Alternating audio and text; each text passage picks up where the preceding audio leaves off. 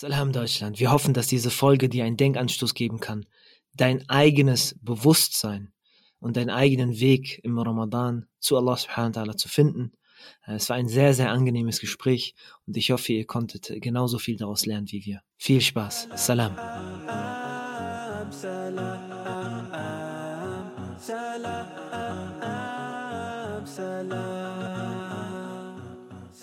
Okay, Bismillah. Äh, die Folge läuft. Und erstmal Assalamu alaikum. Wa alaikum assalam wa rahmatullah.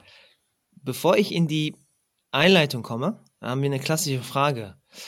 Wenn du jetzt einen Tee äh, aussuchen könntest, welche Teesorte würdest du nehmen oder bist du Kaffeetrinker?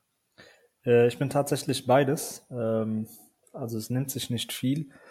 Äh, wobei das, das gab ja eine Entwicklung. Also ich war tatsächlich früher reiner Teetrinker und dann hat sich irgendwie im, im Berufsleben als, als Werkstudent damals hat angefangen, äh, man ist so ein bisschen reingerutscht, das ist wahrscheinlich so der Klassiker. Ähm, wenn ich aber einen Tee aussuchen müsste, dann würde ich wahrscheinlich einen grünen Tee mit äh, frischer Minze, ich sag mal die, die klassisch äh, marokkanische Art, auch wenn ich kein Marokkaner bin, aber das ist so anerkennend äh, in Richtung äh, allen marokkanischen Freunden.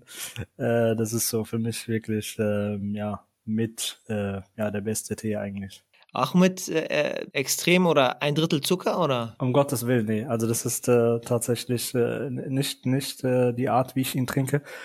Das, äh, das in der Tat nicht. Also eher moderat. Ähm, genau. Also von daher, das wäre dann tatsächlich wohl äh, die einzige Sache, die anzumerken wäre, die, die ich nicht so gut finde. Alhamdulillah, Alhamdulillah. Fangen wir auch direkt mit, der, mit dem Intro an, weil es äh, freut mich sehr, Bruder Bara Abu Akhir bei uns begrüßen zu dürfen. Ähm, mit äh, hoffentlich äh, sehr spannenden Eindrücken zu dem, zu dem Thema. Aber erstmal vielleicht zur Einleitung. Äh, du bist 28 Jahre alt, äh, in Deutschland aufgewachsen, äh, verheiratet mittlerweile, Alhamdulillah ähm, hast deinen Master in Wirtschaftsingenieurwesen gemacht, bist aktuell Vertriebsmanager in der Energiedienstleistung, ähm, hast dann noch andere Tätigkeiten. Du bist der, da muss ich mich korrigieren, bei der äh, AIWG, ich glaube Akademie für Islam und Gesellschaft oder äh, genau, Wissenschaft. Der, der, Name ist echt ein Zungenbrecher. Also Akademie, äh, Moment AIWG, Akademie für Islam ähm, in Wissenschaft und Gesellschaft. So. so war das, so war das, genau. Da hast du äh, quasi, warst du äh, Fellow ähm, äh, für ein Jahr. Äh, zum Thema Nachhaltigkeit in den Moscheen. Ja, und dann sind wir auch schon beim ersten Stichwort Buzzword Nachhaltigkeit. Äh, du bist auch äh, in Anführungszeichen Mitglied bei Nur Energy, aber in Wahrheit gehörst du zum, zum Vorstand, mashallah, mit, mit dazu. Und äh, ja, mal zu den Pionieren, äh, würde ich behaupten, ne? zu den, zum im Thema Nachhaltigkeit äh, in Deutschland zusammen mit Nur Energy. Ähm, und das ist so ein bisschen das Thema, wo, wo wir das jetzt stricken wollen, rund um Ramadan, ne? weil ich glaube, äh, da gibt es viele Aspekte, wie man das betrachten kann. Äh, ihr habt ja auch aktuell eine Kampagne. Ähm, oder ist es eine Kampagne oder ist es ein Projekt? Mhm. Also Green Iftar ist tatsächlich äh, eine eine Kampagne, also sozusagen äh, von der, also sagen wir von der Community für die Community. Und da geht es tatsächlich darum, dass mhm. ähm, unterschiedlichste Organisationen, aber auch Privatpersonen durch ihr Engagement äh, das ganze Thema vorantreiben, versuchen sozusagen eine Plattform zu schaffen, wo eben grüne Iftade sichtbar werden. Und es geht auch, äh, ja, eigentlich in, letzten Endes geht es darum, dass sich Leute gegenseitig inspirieren und dass sozusagen eine weltweite Bewegung daraus entsteht. Von daher, mhm. ähm, ja, es ist ganz klar äh, eine Kampagne. Okay. Und das hast du auch sehr schön gesagt. Ne? Also es ist jetzt nicht so, als würdet ihr mit der Top-Lösung kommen, sagen, so muss es sein, sondern es ist dieser erste Ansto Anstoß, ne? Äh, etwas in, ins Rollen zu bringen, damit das doch äh, von der Community dann selber getragen wird und, und, und erweitert auch wird, ne? mit verschiedenen Ideen, wo sicherlich äh, viele ihren Beitrag leisten. Aber mal eine dumme Frage ganz kurz. Was, was ist ein grünes Iftar? So, also äh, wenn ich jetzt so kindisch wäre, geht es jetzt darum, dass, dass du Salat auf dem Tisch hast. Also was ist, was ist das Grüne? Ähm, was, was vielleicht sonst nicht beim Iftar ist. Hm. Ähm, ja, es ist äh, tatsächlich, äh, so simpel die Frage klingen mag, es ist auch gleichzeitig wahrscheinlich äh, die, die, komplizierteste Frage, weil sie ja eigentlich den, den Kern trifft. Ähm, Grün ist tatsächlich, äh, zumindest aus unserer Perspektive, ein, ein, erstens ein, ein, sehr ganzheitlicher Ansatz. Also es geht nicht irgendwie darum, dass man, äh, also es ist nicht damit getan, dass wir, dass wir jetzt beispielsweise sagen, ähm, irgendwie Biogemüse und, und dann ist äh, sozusagen Friede, Freude, Eierkuchen, sondern es geht tatsächlich darum, ähm, sozusagen wenn man so den ganzen Zyklus betrachtet, von beispielsweise von Lebensmitteln, dass man angefangen vom Bewusstsein, ne, also man, man, man verschafft sich sozusagen Bewusstsein darüber, ähm, wie achtsam praktiziere ich, wie achtsam handle ich, wie achtsam konsumiere ich, wie achtsam äh, bereite ich Dinge zu. Und äh, das beginnt eben äh, damit, dass ich mir erstmal dessen bewusst werde, ähm, was kaufe ich eigentlich ein, woher stammen meine Produkte, wie wurden sie angebaut beziehungsweise hergestellt, ähm, unter welchen Bedingungen wurden diese Produkte, Strich, Lebensmittel ähm, angebaut oder eben, wie gesagt, hergestellt. Ähm, das heißt, es, es ist tatsächlich der Ansatz oder der Versuch, ähm, die Menschen wieder dahin zu bringen. Also es geht nicht darum, dass wir sozusagen eine, eine Innovation einführen, ähm, im mhm. Sinne von, mhm. äh, wir bringen jetzt etwas ähm, auf die Tagesordnung, ähm, was es so in der Form nicht gegeben hat, sondern tatsächlich ist es eher eine Rückbesinnung ähm, darauf, dass wir eben im Einklang mit der Natur, aber auch mit unseren Mitmenschen ähm, konsumieren oder, beziehungsweise zubereiten oder was auch immer. Und das versuchen wir eben mit dieser Kampagne zu bezwecken, dass Menschen, ähm, wie gesagt, beginnen, ähm, in unterschiedlichster Hinsicht ähm, zu versuchen, keinen Schaden anzurichten, wenn ich es jetzt mal ganz platt formulieren darf, sondern eben ähm, ein Teil der Lösung zu sein, äh, konstruktiv zu sein und eben, wie gesagt, einfach diesen ganzheitlichen Ansatz zu fahren, ähm, im Einklang mit der Natur, mit der Gesellschaft und nicht, ähm, ja, ich sag mal, dieser abgeschottete, vielleicht ein bisschen überspitzt formuliert, egoistische Ansatz. Äh, es geht nur um mich und ähm, die Produkte stammen aus dem Supermarkt und das war's, sondern die Geschichte beginnt tatsächlich äh, weit, äh, weit vorher. Und dementsprechend tragen wir hier eine Verantwortung und wir versuchen, wie gesagt, sehr, sehr ganzheitlich eben, ne, auch durch, durch eben islamische Prinzipien, die wir aus dem, aus dem Koran kennen, aber auch aus der Tradition des Propheten Muhammad sallallahu alaihi wasallam. Ähm, genau, also das heißt, es ist, es ist tatsächlich gar nicht, ähm, gar nicht irgendwie auf einen Punkt zu reduzieren, sondern eben ein, ein es, es ist im Grunde auch ein Diskurs, ne, in dem, in dem äh, auch wir sozusagen als, als Organisation stehen mit anderen Organisationen und wir lernen letztlich jeden Tag äh, dazu. Aber ähm, jetzt hast du das, ich versuche mal diese Rolle des äh, Laien sozusagen wahrzunehmen, ja, gerade auch als Muslim. Ähm, es macht natürlich alles Sinn, aber ich gehe jetzt in Ramadan rein. Ich verzichte ja schon auf Essen, auf eine gewisse Zeit. Äh, ich verzichte ja auf gewisse Sachen. Ich verzichte ja auf eine gewisse Form des Konsums während des Ramadan schon. Ähm, Gibt so ein plastisches Beispiel, ja, um einfach dann zu sagen, schau mal, deswegen ist dein Iftar vielleicht doch nicht so grün. Ja, weil ähm, die, die Frage, die sich vielleicht viele stellen, so, wie, wie du es eigentlich schon gesagt hast, eigentlich wollen man sich zurückbesinnen auf das, was wir eigentlich schon Jahrzehnte, Jahrhunderte gemacht haben, ja, was selbstverständlich ist. Ähm, aber was, was hat sich denn verändert, dass wir zurückkommen müssen? Äh, Gibt es da irgendwie so ein greifbares Beispiel, mhm. um den einfach nur das äh, zu illustrieren? Genau, es gibt eigentlich sehr viele. Ich, ich greife jetzt einfach mal eins raus und äh, gerne auch gleich mal äh, äh, vielleicht das, das ähm, heikelste, brisanteste, wo, wo es oft äh, zu vielen äh, Diskussionen kommt. Ähm, nehmen wir das Thema Fleisch. Also Fleisch war letztlich, ich glaube, würde fast behaupten, über, über, über die gesamte Menschheitsgeschichte hinweg ein, ein Luxusgut man hat einen ganz anderen Bezug zu Tieren. Ne? Also wenn wir zurückdenken, äh, wir müssen gar nicht mal so weit zurückgehen, also müssen uns nur mal mit der, vielleicht äh, mit der Oma unterhalten, gegebenenfalls sogar schon mit den äh, Eltern. Und wir werden ähm, auf ein ganz anderes Bild stoßen ähm, und das vehement dem widerspricht, ähm, dass wir tatsächlich heute oder über das wir heute verfügen.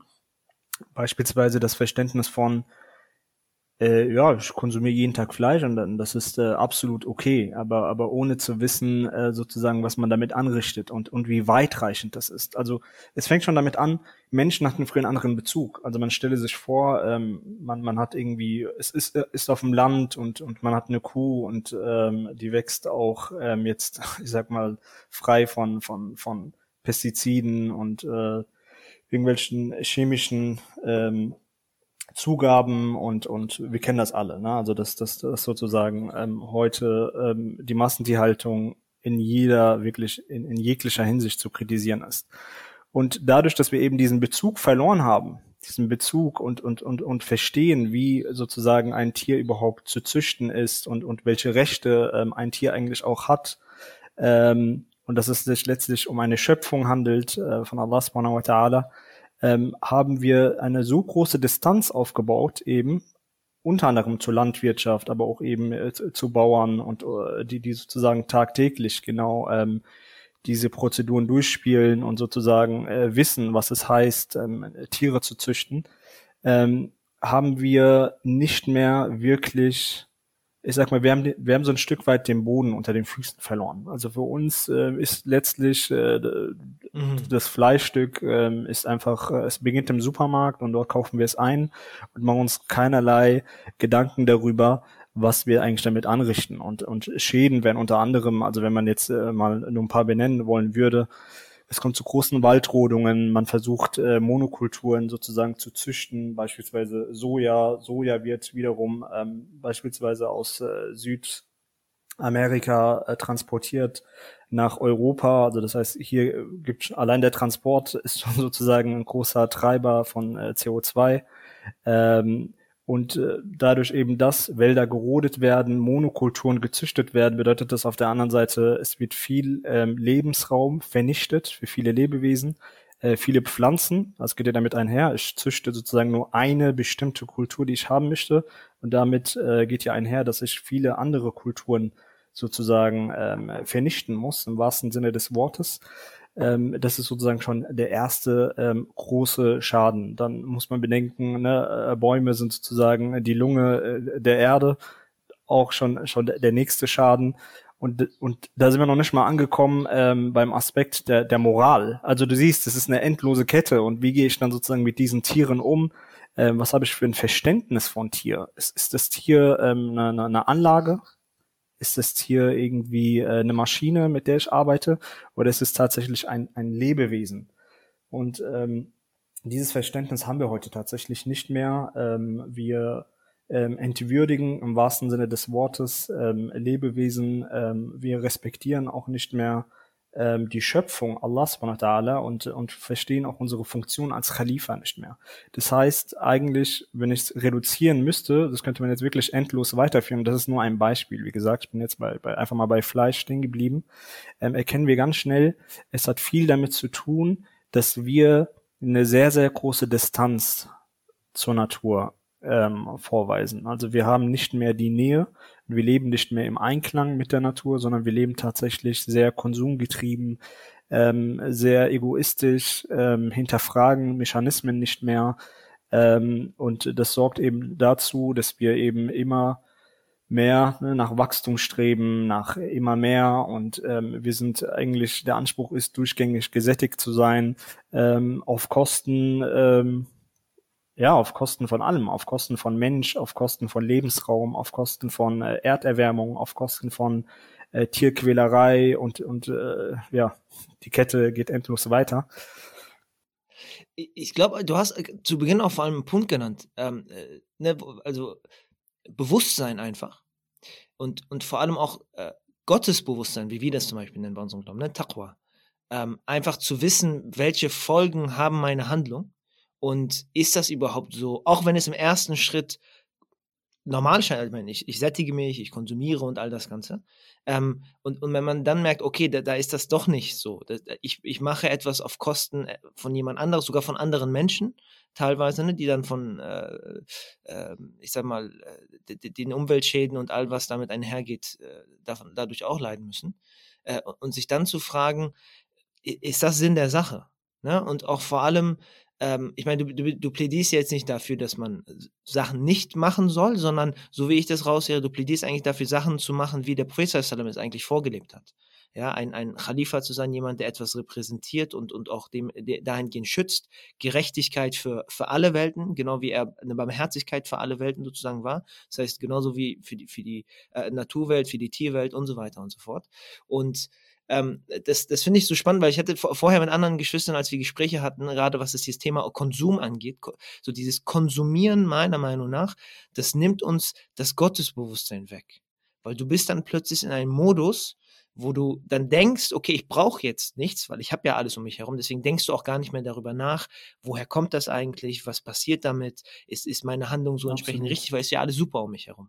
Ja, äh, und äh, das ist so, das ist so die, diese Brücke, die ich gerade schlage, dass dieser exzessive Konsum vor allem äh, eben dazu führt, dass wir einfach ein, ein Bewusstsein dafür äh, verlieren, äh, was möchte Allah subhanahu eigentlich von uns? Und vor allem auch, wie hat das beste Vorbild, was wir als Muslime haben, der Friedrich das eigentlich vorgelebt. Ich meine, er hat ja Fleisch gegessen, so ist es ja nicht, aber die Art und Weise und wie, gerade wie er dann gesorgt hat, dass dadurch niemand zu Schaden kommt, äh, allein am mhm. Beispiel, wie oft er jetzt Fleisch gegessen hat und da ist das Schichtwort Luxusgut, ne? Das zeigt ja wieder, wenn man, wenn man dem folgt, dann folgt man ja eigentlich der Neigung, äh, was letztlich in einer materialistischen Welt einfach so ist, den Luxus zu maximieren. Weil anderes hast du ja nicht. Was, wonach sollst du ja denn sonst streben, außer noch gemütlicheres Auto zu haben, noch gemütlicheres Haus? Nicht, dass schlecht ist, dass du das hast, aber es ist die Frage, was opferst du dadurch ein? Deswegen ähm, fand ich das äh, sehr schön von dir illustriert. Ähm, also es, es ist in der Tat so, dass, dass das Konsum tatsächlich mit der zentrale Begriff ist. Ne? Und er steht, ich würde sogar weitergehen, ähm, zum Teil er kann zumindest zum Teil in gewissen Kontexten im völligen Widerspruch stehen zu, zu dem, was wir unter Iman verstehen, in dem, was wir unter Bescheidenheit, also all diese Prinzipien, die wir aus dem Koran kennen, äh, wir sollen nicht verschwenden, mhm. äh, wir sollen gerecht sein, äh, wir sollen auch, äh, so, also in dem Kontext natürlich auch keine Ungerechtigkeit äh, unterstützen, äh, wir sollen nicht überheblich sein und, und, und. Dementsprechend, wenn wir das sozusagen jetzt im Kontext der Taqwa versuchen einzubetten, also sprich, äh, du hast es so schön mit äh, Gottesbewusstsein übersetzt, muss man sich in der Tat fragen, inwiefern hinterfragen wir eigentlich jede Entscheidung, weil, weil Gottesbewusstsein, Strich, Achtsamkeit erfordert ja und, und, also wir reden ja tatsächlich über, über ein, ein, ein, ein sehr zentrales ähm, ich weiß nicht, ob Anliegen jetzt der richtige Begriff ist, aber Anliegen des Korans, das sozusagen, oder, oder von Allah subhanahu dass sozusagen der Mensch ähm, zu Taqwa gelangt. Und wir werden sicherlich auch noch über Ramadan sprechen. Und, und dass sozusagen Taqwa letztlich auch das zentrale Ziel des Ramadans ist. Äh, und, und es wird ja im Koran letztlich auch klar benannt als, als, als äh, sozusagen das Ziel.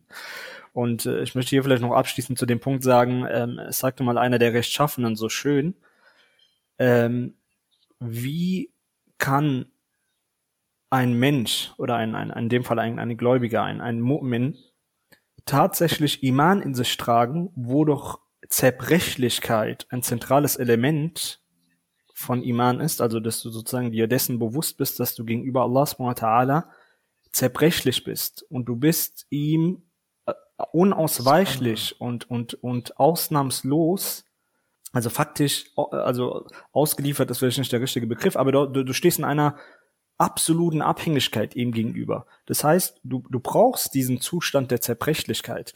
Aber wie kann ich tatsächlich diesen Zustand der Zerbrechlichkeit erlangen, wenn ich durchgängig gesättigt bin? Es geht mir immer gut. Ich lebe im absoluten Komfort. Ich, ich verfüge über ein, ein super Wagen, ich kann mich bewegen, wie ich möchte, ich kann reisen, äh, so oft ich will, ähm, sobald ich irgendwie Lust auf gewisse Lebensmittel habe oder äh, Lust habe, irgendwie einen teuren Steak zu kaufen, äh, dann tue ich das. Und all diese Dinge waren eben in der Vergangenheit. Vielleicht ist das eben die Prüfung schlechthin in unserer Zeit, ähm, dass wir eben mit, mit, mit, mit Einfachheit geprüft werden. Ich, ich finde, äh, also man merkt auch direkt, ja, dass dieses Thema Green Iftar, das, das geht über Ramadan hinaus. Ja, also das, das, also was ich ähm, schade finde, ja, in, in vielen Aspekten, äh, ähm, wie ich zumindest das mitbekommen habe oder mitgelehrt habe, ist, dass wir gewisse Handlungen tun, jetzt zum Beispiel Ramadan, wenn wir jetzt den Schwenker direkt dahin machen, aber wir tun die Handlung so komplett ohne mhm. Seele, mhm. komplett ohne Charakter in dem Sinne, dass mhm. wir fasten, ja, aber wir äh, fasten, weil wir denken, wir können fasten wenn, wenn das Sinn macht, weißt du? Wir, wir fasten einfach, wir sagen, okay, ich habe jetzt entschieden, fasten zu können. Ich habe ich hab das jetzt, äh, äh, also ich bin derjenige, der, der das dahingehend äh, steuert, ohne den, den Zweck dahinter, sich die Gedanken darüber zu machen, okay, warum faste ich eigentlich? Was, was, ist mhm. der, was ist die Essenz des Ganzen? Äh, und zwar, dass tatsächlich äh, ich diese äh, Zerbrechlichkeit und dieses Bewusstsein vor mir habe, dass diese ganzen äh, die, dieser ganze Konsum oder die Ablenkung, die um mich herum ist, eigentlich nur ein, eine Barriere zwischen äh, äh Allah subhanahu wa ta'ala und mir sozusagen letztendlich herstellt. Und dass man die bewusst wegdrückt bewusst entfernen möchte, um diese Nähe wieder zu haben. Weil ich meine, äh, jeder, der auch nur ein bisschen, sag ich mal, im Ramadan investiert, unabhängig jetzt davon, wie, wie äh, religiös man sich etc., jeder spürt das, ne? dass, dass da eine gewisse Nähe ist, gerade auch, weil das so viele um einen herum machen, aber auch äh, selber, weil man in diesem Modus ist, äh, eben nicht oder, oder sich aktiv dazu verhält, mhm. gewisse Dinge zu unterlassen. Ähm, aber darüber hinaus, aber trotzdem zu wissen, ich bin wirklich abhängig ich bin nicht gerade einfach nur hungrig, weil ich gesagt habe, ich esse nicht, sondern ich bin äh, äh, äh quasi die, diese ganze Stillung, alles, die kommt letztendlich von Allah subhanahu wa ta'ala. Ja? Mhm. Und das ist dieses, dieses Paradoxe, wenn, wenn man sich die ganze Zeit, äh, ne, das ist, ich meine, man muss sich das einfach nur vor Augen halten äh, oder, oder immer wichtig vor Augen zu halten, dass, egal mit welcher Gotteshandlung letztendlich auch, äh, ist es immer vorher eine Erlaubnis von Allah subhanahu das überhaupt tun zu dürfen. Ne? Also wenn man denkt, dass man in die Moschee geht, dann ist das nur, wenn man diese Möglichkeiten hat, überhaupt in die Moschee gehen zu können. Wenn man denkt, dass man äh, fasten kann, dann ist es nur, wenn man etwas zu mhm. essen hat, was man fasten ja, kann. Ja. Ja, äh, ich will gar nicht aufmalen. Ne? Es gibt ganz andere Stellen, da haben Leute ganz andere Probleme. Die fragen sich, ob sie überhaupt das fasten dürfen, weil sie nichts zu essen bei sich haben, beispielsweise. Tatsache. Ja. Und, und, und ich glaube, das ist so, wo, wo, wo, wo der Geist ein, ein, in vielerlei Gottesdiensten ein bisschen verloren geht, dass man sich damit letztendlich äh, äh, beschäftigt. Und ähm, meine Frage dahingehend ähm, an dich ist, äh, gibt es irgendeinen Ratschlag oder irgendeine Frage, die man sich jetzt äh, in Ramadan vielleicht die ganze Zeit mitnehmen kann oder stellen kann, als, als Check einfach. Gibt es da irgendwie so, so, so, so, so, so einen Trick oder irgendwie, weil das Mindset, ne, der Gedanke, der ändert sich ja nicht von heute auf morgen. Also der Mensch ist ein Gewohnheitstier, der muss viele Gewohnheiten ablegen, dafür ist der Ramadan auch da, ähm, dass man eben gewisse Gewohnheiten Stück für Stück ablegt, äh, um, um Allah subhanahu näher zu kommen. Gibt es da vielleicht etwas von deiner Seite, wo du denkst, ähm, wenn du nur daran denkst, oder wenn du nur diese, diese Frage dir immer ehrlich beantwortest, dann machst du schon einen Riesenschritt. Ist jetzt natürlich rein, rein ähm, äh, subjektiv, aber, aber ich glaube, genau das ist ja das Interessante, dass wir sozusagen in einen Dialog kommen und uns gegenseitig äh, inspirieren. Ähm, von daher möchte ich sozusagen schon mal vorwegnehmen, also es gibt sicherlich nicht diese, diese, diese, diese eine Formel und, und wenn man die anwendet, ähm, so, so wie, wie, so, wie so in der Uni, so ne, Schema F, wenn du die Formel benutzt, kommst du ans Ergebnis. Ähm, ich glaube, woran es uns tatsächlich ähm, äh, mangelt, also vielen Muslimen, man kann natürlich nicht für alle sprechen, ist dieser Reflexionsprozess. Also dieses, wie oft nehmen wir uns tatsächlich die Zeit, über Dinge äh, zu, zu reflektieren, Dinge zu hinterfragen, äh, Dinge versuchen äh, zu verstehen ähm, und tatsächlich versuchen, ähm, eine, eine, eine bessere Version von uns zu werden. Also sozusagen Tag für Tag ähm, äh, an uns zu arbeiten, Tag zu Tag zu schauen. Also beispielsweise ist bekannt über, über rechtschaffene äh, Menschen, ähm, aber auch über Sahaba ist bekannt, ähm, dass sie sozusagen tagtäglich mit sich selbst in Rechenschaft gegangen sind. Also so, äh, also von Omar beispielsweise ist ja bekannt, dass er gesagt hat, äh, dass man sich selbst, ne, dass man sich selbst zur Rechenschaft ziehen soll, sozusagen in der Dunya, bevor Allah einem äh, am Tag des Gerichts äh, zur Rechenschaft zieht. Und ich glaube, das ist etwas, ich kann zumindest nur von mir reden, ähm, was wir leider nicht nicht kontinu kontinuierlich machen. Also das heißt, damit fängt's an, sozusagen die Bewusstseinsschärfung. Bevor ich äh, sozusagen über, über große Themen rede und über große Missstände, das ist alles wichtig und das hilft mir dazu. Äh, ich will das gar nicht schmälern, das hilft definitiv, dass ich sozusagen die Welt besser verstehe. Ich verstehe die Mechanismen, ich verstehe, ähm, dass, dass meine persönliche Konsumentscheidung ähm, einem, einem Kind in, in Thailand schadet dass ich sozusagen unmittelbaren, ähm, in einem unmittelbaren Zusammenhang stehe zu anderen Menschen, zum Leid von anderen Menschen, das hilft sicherlich. Aber ich glaube, erstmal müssen wir diese Bereitschaft haben, ähm, was ist überhaupt mein Ziel im Ramadan? Was, was, was, was, was will ich erlangen? Und letztendlich, letzten Endes haben wir ja vorneweg gesagt, ähm, also das heißt ja im Koran, nur um damit wir das einmal benannt haben, äh, ähm, Surat al-Baqarah, ja, ayyuhalladhina amanu, كتب عليكم الصيام كما كتب على الذين من قبلكم لعلكم تتقون. Also äh, sinngemäß übersetzt, o ihr, die ihr glaubt, das Fasten wurde euch sozusagen ähm, ähm, auferlegt, wie es denjenigen vor euch auferlegt wurde, auf dass ihr Taqwa erlangen möget. Und wir haben jetzt Taqwa mit Gottesbewusstsein sozusagen beantwortet. Also das heißt letztendlich, das Ziel ist so klar benannt, also, also da, da kann man sich eigentlich jegliche Diskussion sparen, äh, worum geht's hier und philosophieren, äh, kann man gerne machen. Aber letzten Endes ist dieser Vers da und, und wir sehen eben diesen Begriff der Taqwa, der ist absolut elementar. Es geht um Bewusstsein, Achtsamkeit. Und da müssen wir wirklich mit uns ins Gericht gehen und einfach versuchen, darüber zu reflektieren, wie achtsam leben wir. Also nicht nur, wie achtsam verrichte ich mein Gebet, also das ist ja auch schon alle Ehren wert, dass wir achtsam beten, aber wie achtsam treffe ich Entscheidungen und das und, und das bezieht sich der Anspruch eines Muslims ist es dann letzte also am Ende des Tages jede Entscheidung das ist natürlich unmöglich jeder also natürlich machen wir auch viele Dinge unbewusst aber das ist der Anspruch. Ich sage nicht, dass es die Realität ist und dass es die Realität sein wird, aber der Anspruch ist, dass wir so viel Entscheidungen wie möglich achtsam und bewusst treffen. Und da werden wir tatsächlich merken, dass wir, dass wir ganz anders leben, weil wenn ich achtsam einkaufen gehe und mir tatsächlich die Frage stelle, ähm, wie gesund ist überhaupt ähm, diese Paprika? Wurden hier Pestizide angewendet? Ähm, kam hier Glyphosat zum Einsatz? Wurden Menschen äh, unter äh, Menschenrecht, also also Menschen äh, unwürdigen äh, Verhältnissen äh, dazu gezwungen äh, zu arbeiten, damit ich eben diesen diesen diesen Luxus habe? Ist das überhaupt gesund für mich? Dieser Körper, wie gesagt, der gehört gar nicht mir. Also es, es, es, es ist jetzt auch nicht so, dass ich sagen kann, ja gut, es ist jetzt mein Körper dann. Ich kann mir ja selbst schaden, ähm, ist, ist ja meine Sache, sondern hier fängt ja schon das Problem an, dass du schon sozusagen ähm, äh, denkst, du verfügst über etwas, worüber du faktisch gar nicht verfügst.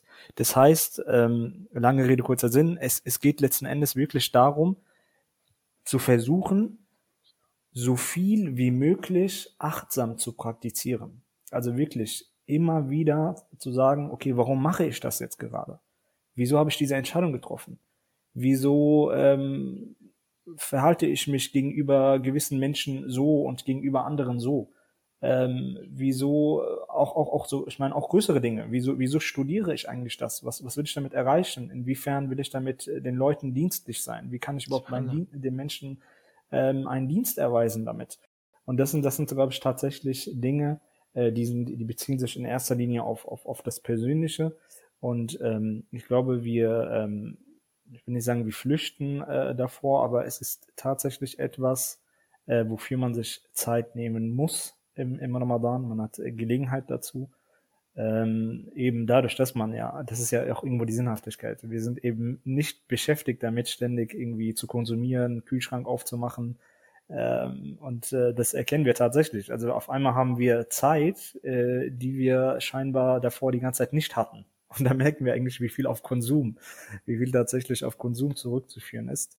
Ich finde ich finde das so schön, ja. Ähm, äh, die, die zwei Punkte hast du jetzt genannt, ja. Einmal Bewusstsein zu stärken, zu schärfen und, und zwei, äh, sich die Zeit zu nehmen, weil die frei geworden ist, ähm, durch andere Tätigkeiten, die man plötzlich unterlässt, ja, die man plötzlich auch, ich sag mal, natürlicherweise dann sagt, nee, das mache ich jetzt nicht mehr im Ramadan, ja, was auch immer, was auch immer das sein sollte, ne? aber ich glaube, da hat irgendwie jeder, bringt irgendwie so seinen Ballast mit, wo er dann sagen kann, oder wo sie dann sagen kann, im Ramadan dann erstmal runtergeschaltet. Ne? Und ich finde, das, das trifft es ziemlich sehr. Was, was eben ich eben versucht habe zu, zu, zu beschreiben mit den Geist verlieren ist, ich kenne das ja auch anders. Ne? Du, du, gehst in Ramadan, dann hast du deine Checkliste und äh, so viel Koran muss gelesen werden und so viel Nachtgebete und so und all das hin und her. Und das Problem oder das, was, das, was ist natürlich gut, ohne das jetzt äh, schlecht zu reden. Ne?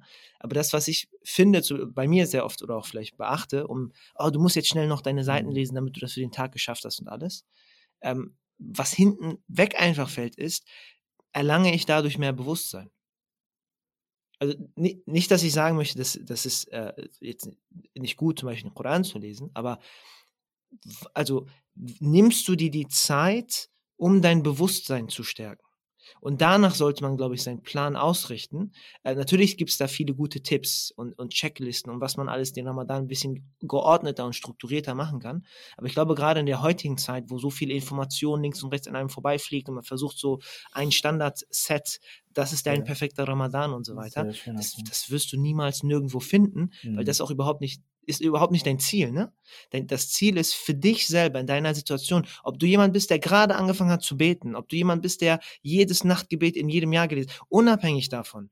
Das Ziel ist für jeden individuell, wie steigerst du dein Gottesbewusstsein und wie kommst du da auch äh, aus Ramadan äh, besser raus, ja? Und es fängt damit, glaube ich, an, dass man sich ähm, eigentlich im Optimalfall schon vorher die Fragen gestellt hat und sich auf Ramadan vorbereitet hat, um dort dann diesen äh, Marathon oder diese Akademie durchzulaufen. Aber spätestens dann im Ramadan zu schauen, okay, ich bin jetzt hier, eine Sache stelle ich mir sicher, ich nehme mir dann auch die Zeit, nachzudenken und zu reflektieren. Definitiv. Wie dann die Handlung da drin aussieht, ne? Koran lesen oder äh, vielleicht was zuhören, ein Buch sich durchzunehmen, ein eigenes Projekt, in dem man sich, ich weiß nicht, mit den Namen von Allah subhanahu beschäftigt, äh, Tafsir von Versen. All das Ganze gehört mit dazu, aber was immer damit verknüpft sein muss, ist mhm. Bewusstseinsstärkung. Also Allah subhanahu am Ende des Tages näher gekommen zu sein und sagen zu dann, Subhanallah, nee, ich habe einen Fortschritt gemacht zum letzten Jahr. Und ich, ich finde, das ist so ein Aspekt, den wir, den man ganz stark unterschätzt und damit auch vor allem, ähm, woran ich merke zumindest, und das habe ich auch bei mir gemerkt, das gilt jetzt an allererster Stelle an mich, ähm, dass diese Form von Bewusstseinsstärkung gar nicht da ist. Ich, ich werfe das mal im Raum. Ich weiß nicht, ob du das kennst, Bruder, aber äh, ja, immer wieder trifft man Geschwister, ja, äh, denen wird halt diese Kritik vorgeworfen, es sind Ramadan-Muslime, ne? Im Sinne von äh, im Ramadan äh, sind sie dann nur oder ich weiß nicht, äh, Fasten ohne Gebet funktioniert nicht. Also man merkt, dass sie etwas tun, wo wir aber eigentlich davon ausgehen, hey, so bist du eigentlich gar nicht. Ne? Und ich glaube, das ist äh, ein Punkt, wo wir gar nicht bewusst sind, dass wir alle genauso sind. Also jeder von uns macht in Ramadan etwas, was er außerhalb von Ramadan nicht macht. Wo ist der Unterschied zwischen der Person, die vielleicht, okay, hat Mängel hier und dort, alles schön und gut, aber dass dieser Gedanke, mir ist es sehr oft zum Beispiel gekommen, du siehst Geschwister so und dann beten die nicht, was die Sinnhaftigkeit von Ramadan dann, wenn du, wenn du fastest und so weiter. Okay, das ist eine Sache, aber dann sollte niemals dieser Gedanke sein, hey, im Sinne von, ja nee, es ist schlecht, was er macht, sondern macht direkt Dua mhm. bewusst, dass er besser wird. Das, du willst doch auch selber besser werden im Ramadan. Das heißt, wenn einem selber überhaupt dieser Gedanke kommt, hey, äh, ne, das passt eigentlich gar nicht zusammen oder der, der strengt sich jetzt nur gerade an, keine Ahnung, weil das alle Leute um ihn herum Chalas, du strengst dich doch auch an im Ramadan. Ne? Ähm, und das ist so dieses, diese, wo ich denke, wo ich denke, äh, man merkt, dass wir selber gar nicht das Bewusstsein haben, auch wenn wir sehr, sehr viele Sachen im Ramadan tätigen. Äh, vielen Dank für die für die Ausführung. Du hast äh, viele sehr wertvolle Dinge ähm, benannt, die die auch mich wirklich tatsächlich äh, extrem ähm, ja, zum, zum, zum Denken äh, anregen. Ähm, weil wir uns tatsächlich, wie du gerade zu, also gerade am Ende gesagt hast, wir ertappen uns immer wieder selbst. Also ich, wo, woran ich zum Beispiel denken musste, ähm, der Prophet Muhammad sallam ist äh, in, in Quraysh ähm, und, und äh, will das Gute für die Menschen und es ist bekannt für sein für sein ähm, für seinen Charakter und äh, für seine Wahrhaftigkeit, äh, für seine Vertrauenswürdigkeit und wünscht sich für die Menschen um sich herum das Beste und wird auf härteste Art und Weise bekämpft, äh, ob es jetzt nun in Mekka ist oder, oder in Taif, wo er wirklich am, am, am wirklich am, am, am Rande ist. Ähm, und, und nichtsdestotrotz immer weiter, immer weiter im Sinne für diese Menschen ähm, sich aufopfert und, und versucht, so vielen Menschen wie möglich sozusagen ans, ans rettende Ufer äh, zu ziehen. Wo sind wir von diesem Verhalten? Also wie viel, inwiefern können wir uns wirklich mit dieser Verhaltensweise und mit diesem, mit dieser Liebe gegenüber der Menschheit, ich kann hier noch nicht mal Muslime sagen, weil äh, ich meine, ich rede hier über Quraysh, äh, über, über Leute, die, die, äh, die dem Islam gar nicht entfernter sein konnten. Ähm, und wir reden hier über Menschen, die ihn bekämpfen. Wie kann dann sozusagen ein, ein, ein, ein ich sag mal, meine Wenigkeit dann einem Muslim, der diesen Versuch unternimmt, im Ramadan Allah subhanahu näher zu kommen, mit welcher Intention urteile ich überhaupt über, über, über, über diese Person? Und was sagt das über meinen Charakter aus? Was sagt das über meine, meine, meine. Geschwisterlichkeit aus? Was sagt das über, ähm, was sagt das letzten Endes tatsächlich über mein Verständnis von, von Islam aus, wenn ich ständig nur ähm, am, am, am Kritisieren bin oder sozusagen die Fehler bei anderen suche und ihnen praktisch äh, auch noch die Hoffnung nehmen will? Also daran musste ich erstmal denken. Dann hast du darüber gesprochen, ähm, dass es ja gar nicht diesen Ansatz gibt, sozusagen, dass das sozusagen, dass man sagt, okay, ich muss den Koran durchlesen. Ja, dann, dann hörst du irgendwie, äh, Imam Shafi er hat den jeden Tag einmal durchgelesen, zweimal durchgelesen. Sei, sei, Diese sei. Geschichten kennen wir alle. Du bist, und dann kommst du so mit deinem stottrigen äh, Arabisch und kämpfst um dein Leben so und, und verbringst äh, alle, äh, den ganzen Tag damit, irgendwie äh, deine paar Seiten zu lesen und rechnest dann hoch, okay, oh, ich muss morgen das Doppelte lesen, damit das irgendwie noch hinkommt, etc.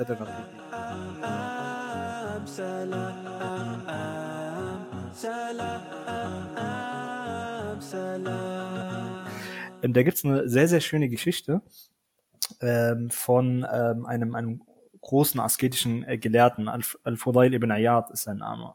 Und der ist, äh, also der ist auch bekannt in der, in der islamischen Tradition. Man hat ihn genannt der Abid al-Haramain, also sozusagen der Diener der beiden Haram-Moscheen, weil er praktisch, das war sein Markenzeichen, ihn hast, ihn hast du nur in, nur im Gebet gesehen. Ob das nun in der Prophetenmoschee war oder, oder, oder in Mekka, der hat sein Leben damit verbracht. Und das war sein, sein persönliches äh, Verständnis von Islam. So, ne? Also ich sage nicht, dass er kein, natürlich, er war ein Gelehrter, aber sozusagen für ihn war das sozusagen die, die, die wohl die wertvollste Tat, sonst hätte er sie ja nicht so äh, offensiv ähm, praktiziert.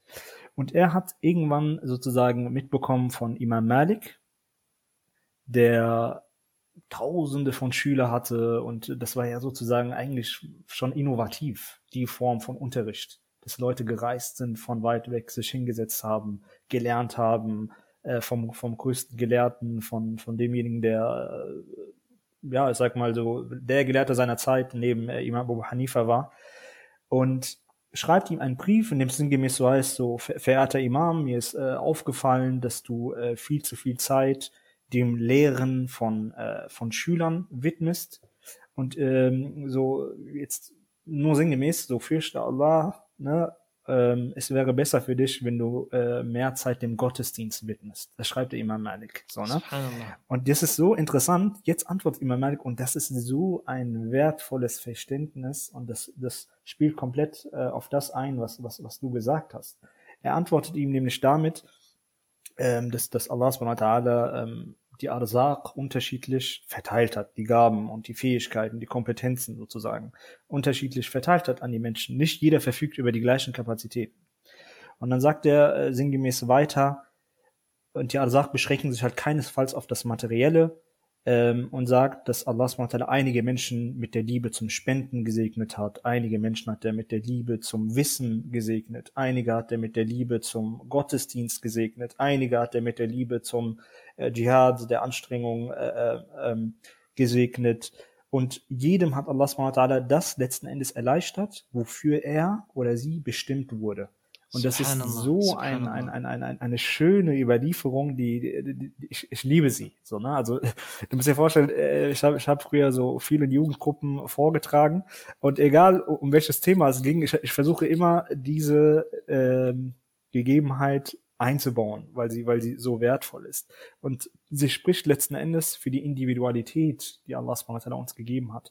Wir sind keineswegs ähm, wie es oft dargestellt wird, der Koran ist irgendwie der Bedienungsanleitung und äh, erstens, zweitens, drittens und wenn du das machst, hast du gewonnen. Natürlich gibt es diese universellen Empfehlungen, aber worauf du dich letzten Endes fokussierst und was du versuchst irgendwie zu einer Perfektion zu führen, wohlwissend, dass Perfektion nicht zu erreichen ist, aber, aber das ist am Ende des Tages dir überlassen und das ist deine Chance im Ramadan zu schauen, okay, was ist das, was ich sehr gerne mache? Vielleicht spendest du sehr viel, ja, aber im Verborgenen. Und das wird Allah subhanahu wa ta'ala dir sehr, sehr hoch anrechnen. Und wir wissen äh, sehr wohl, dass ähm, die Maßstäbe bei Allah subhanahu wa ta'ala ganz andere sind. Ne? Wir kennen alle die Überlieferung der Prostituierten, die dem Hund zu trinken gibt, kommt ins Paradies, andere beten das ganze Leben und, und kriegen erlangen nicht diese Stufe dieser Frau. Jetzt könnten wir sagen, wie unfair ist das, was soll das? Nein, letzten Endes ist aber eine Sache klar, daran hast du mich nämlich auch erinnert in, in deiner Ausführung, und das geht einher mit Achtsamkeit. Jetzt könnte man sagen, ja, warum ist Achtsamkeit so wichtig und so, ich mache doch alles und ja, gut, dann wird es halt manchmal Gewohnheit, äh, aber ist doch gar nicht so wichtig. Äh, letzten Endes geht es auch nur darum, dass wir machen. Also das ist ja auch oft das Verständnis von vielen. Aber eigentlich die erste Überlieferung, in, äh, zum Beispiel in Riyadus Salihin, ist ja äh, Al-Ahmal bin Niyat. Ja, die, die, die, die, die Taten sind gemäß ihrer Absichten. So, und jetzt die es ist ja fast schon unmöglich, keine Brücke von Absicht zu Achtsamkeit zu schlagen. Weil, wenn es heißt, Al-Amal also die Taten sind gemäß ihrer Absichten, dann muss ich mir ja offensichtlich dann doch die Frage stellen, oh, das mit der Achtsamkeit war dann doch sehr, sehr zentral und sehr, sehr elementar, weil wenn ich eine Absicht fasse, geht das ja automatisch damit einher, dass ich eine Tat achtsam begehe, bewusst begehe, weil ich habe ja eine Absicht gefasst. Subhanallah. Und hier schließt sich für mich gerade der Kreis einfach, weil äh, wir haben eben vom Konsumindividualismus gesprochen und jetzt sprechen wir von, ein, von einer gleichen Form des Individualismus, aber eine, eine spirituelle Form, die äh, eben das Gute in sich selbst produzieren soll. Und wenn wir jetzt davon sprechen, achtsam zu sein oder sich selber zu hinterfragen, gerade im Monat von Ramadan, um, und das hast du super schön gesagt mit der, mit der Überlieferung von äh, Imam Malik,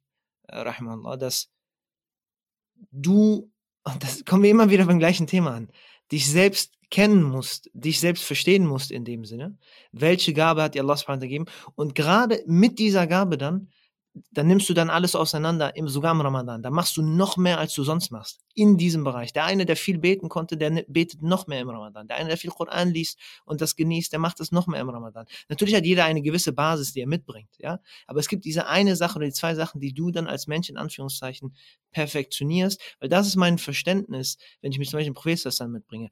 Er bringt alles mit. Der Prophet hat alle Sachen, alle Paletten. Aber das ist gerade das Schöne, weil ich als Individuum, ich als Niemand dann kommen kann und sagen kann, boah, das, was der Prophet gemacht hat, das kann ich auch richtig gut. Ja, da bin ich, das ist, da bin ich der Ast drin. Subhanallah, da versuche ich gerade mit dieser, mit dieser Achtsamkeit und mit dieser Absicht dann dieses, dieses Gute zu fördern für mich, für meine Mitmenschen und die Leute um mich herum. Und ich glaube, das ist dieser Check, ja, den, äh, wo sich der Kreis dann schließt, wenn du dich selber hinterfragst, du irgendwann mal zu diesem Punkt gelangst und dann auch zu, sage ich mal, diesen, nicht weil das der Grund ist, damit Leute so über dich sprechen, aber äh, dadurch wurden halt diese Leute zu, der hat es geschafft, den Koran in der ganzen Nacht zu lesen aber es liegt nicht daran, dass er ihn gelesen hat. Er hat diese innere Ruhe darin verspürt, das zu machen. Deswegen hat er das gemacht. Er hat es nicht gemacht, damit er die Checkliste abhängt und sagt, ich habe einen Koran in der Nacht gelesen. Das war nicht sein, dieses Verständnis, was die Leute da mitgebracht haben, war ein ganz anderes. Und das ist für jeden, sage ich mal, autonormal Muslim, autonomal Muslime, äh, entsprechend was anderes. Ja? Äh, und, und, und das finde ich, glaube ich, ist, ist ganz, ganz wichtig. Äh, natürlich kann man Ramadan gewisserweise strukturieren, organisieren, das hilft jemandem mal die Übersicht zu haben. Aber am letzten, am Ende des Tages, ich glaube, das ist dann die Essenz dann auch von allem, wo, wo wir dann, warum Abs Achtsamkeit, warum Absicht, das müsste man vielleicht einmal klar benennen. Am Ende des Tages, äh, Barash, stehst du für Allah subhanahu wa alleine und ich stehe für Allah subhanahu wa alleine.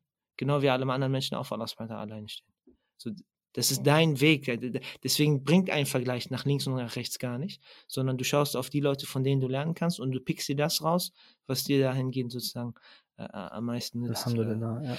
Subhanallah. Hm, äh, ich kann es nur zurückgeben, also wirklich, ich nehme sehr, sehr viel mit aus, aus dem Gespräch.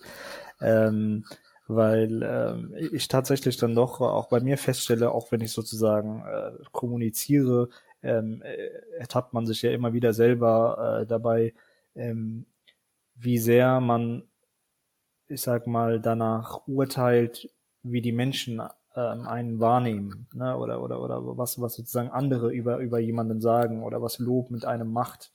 Aber ähm, sehr, sehr oft eben ähm, viele, viele wertvolle Überlieferungen, die wir einfach ähm, vom Propheten Muhammad sallam, vermittelt bekommen haben, ähm, einfach, einfach vergessen, ob das jetzt nun dieser Sahabi ist, ähm, von dem er gesagt hat, gleich läuft jemand an euch vorbei, während sie sozusagen in der Moschee sitzen, dem wurde äh, das Paradies versprochen. Ja, und dann, dann läuft jemand vorbei und keiner kennt ihn. Hä? Der? Der war, wer soll das sein so, ne? Wir sind doch immer bei dir und der und, der, und dann kommt äh, eine Sahabi und schläft bei ihm drei Tage, tut so, als wäre er Reisender, um zu sehen, okay, was macht er?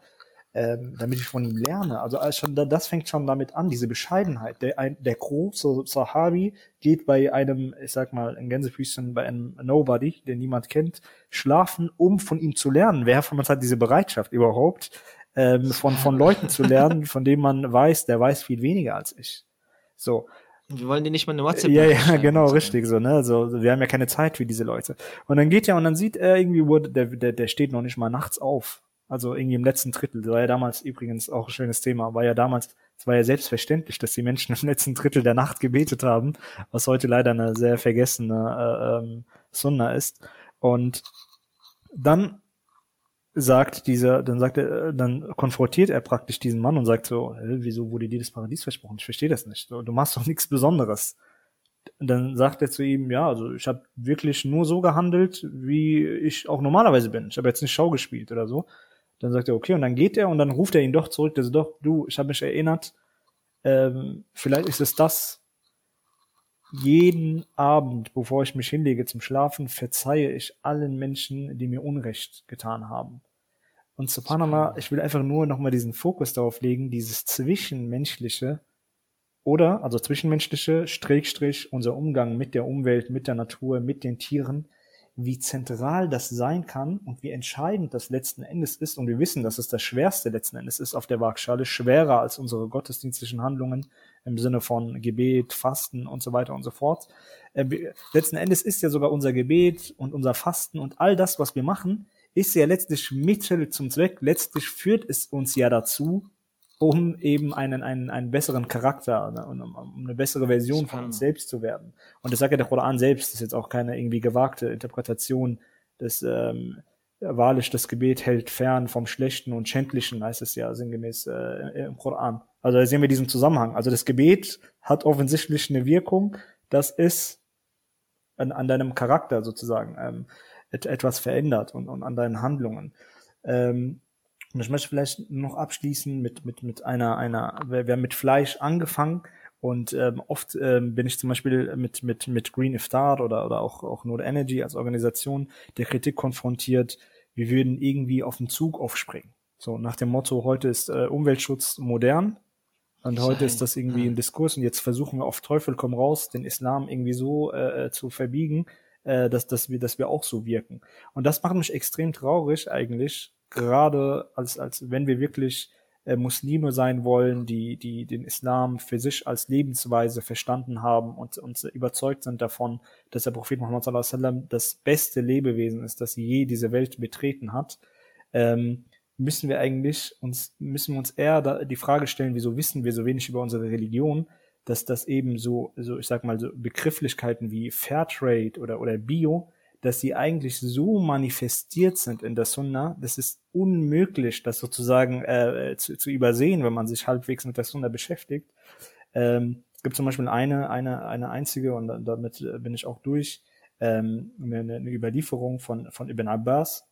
Dann geht es darum, dass ein Mann gerade dabei war, ähm, seine Ziege zu schlachten. Ne? Er hat sie so zur Seite gelegt hat und hat sein Messer ähm, vor ihr geschärft und das war einer der seltenen Momente, wo der Prophet Muhammad sauer wurde. Er hat das gesehen und sagt zu ihm, willst du sie etwa zweimal töten? Warum hast du dein Messer nicht geschärft, bevor du sie auf die Seite legtest? Subhanallah, also, also wie kann das allein dieser Hadith, wie kann dieser Hadith mit Massentierhaltung einhergehen? wo Tiere massenweise gedemütigt werden voreinander, ähm, äh, äh, ich will noch nicht mal über, über irgendwie Schreddern von, von, von, von kleinen ähm, Küken reden. Ähm, das ist unmöglich übereinander zu legen.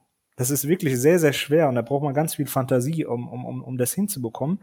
Und äh, wichtig ist für mich letzten Endes, und das ist auch irgendwo die Absicht von Green Iftar, es geht um einen Prozess. Es geht überhaupt nicht darum, dass irgendjemand hier sagt, okay, ich muss von heute auf morgen mein Leben um 180 Grad drehen. Das geht gar nicht. Das ist auch ungesund. Wir, wir beobachten das immer wieder. Jemand versucht etwas von heute auf morgen, hält es kurz aus und dann wird er vielleicht äh, noch rückfällig, also wird er rückfällig und, und macht vielleicht noch, ich sag mal, schlimmere Sachen als vorher. Dementsprechend geht es darum, wirklich für sich, und Ramadan ist jetzt die Chance zu sagen, okay, was sind die Punkte, auf die ich mich fokussieren möchte? Ähm, und wo versuche ich noch achtsamer zu sein? und etwas zu etablieren in meinem Leben. Anfang, anfangs wird es anstrengend, aber mit der Zeit soll es zu einer Gewohnheit werden. Und äh, ich versuche auch immer und immer wieder meine Absicht zu erneuern und sozusagen immer wieder all das, was ich mache, mit Achtsamkeit.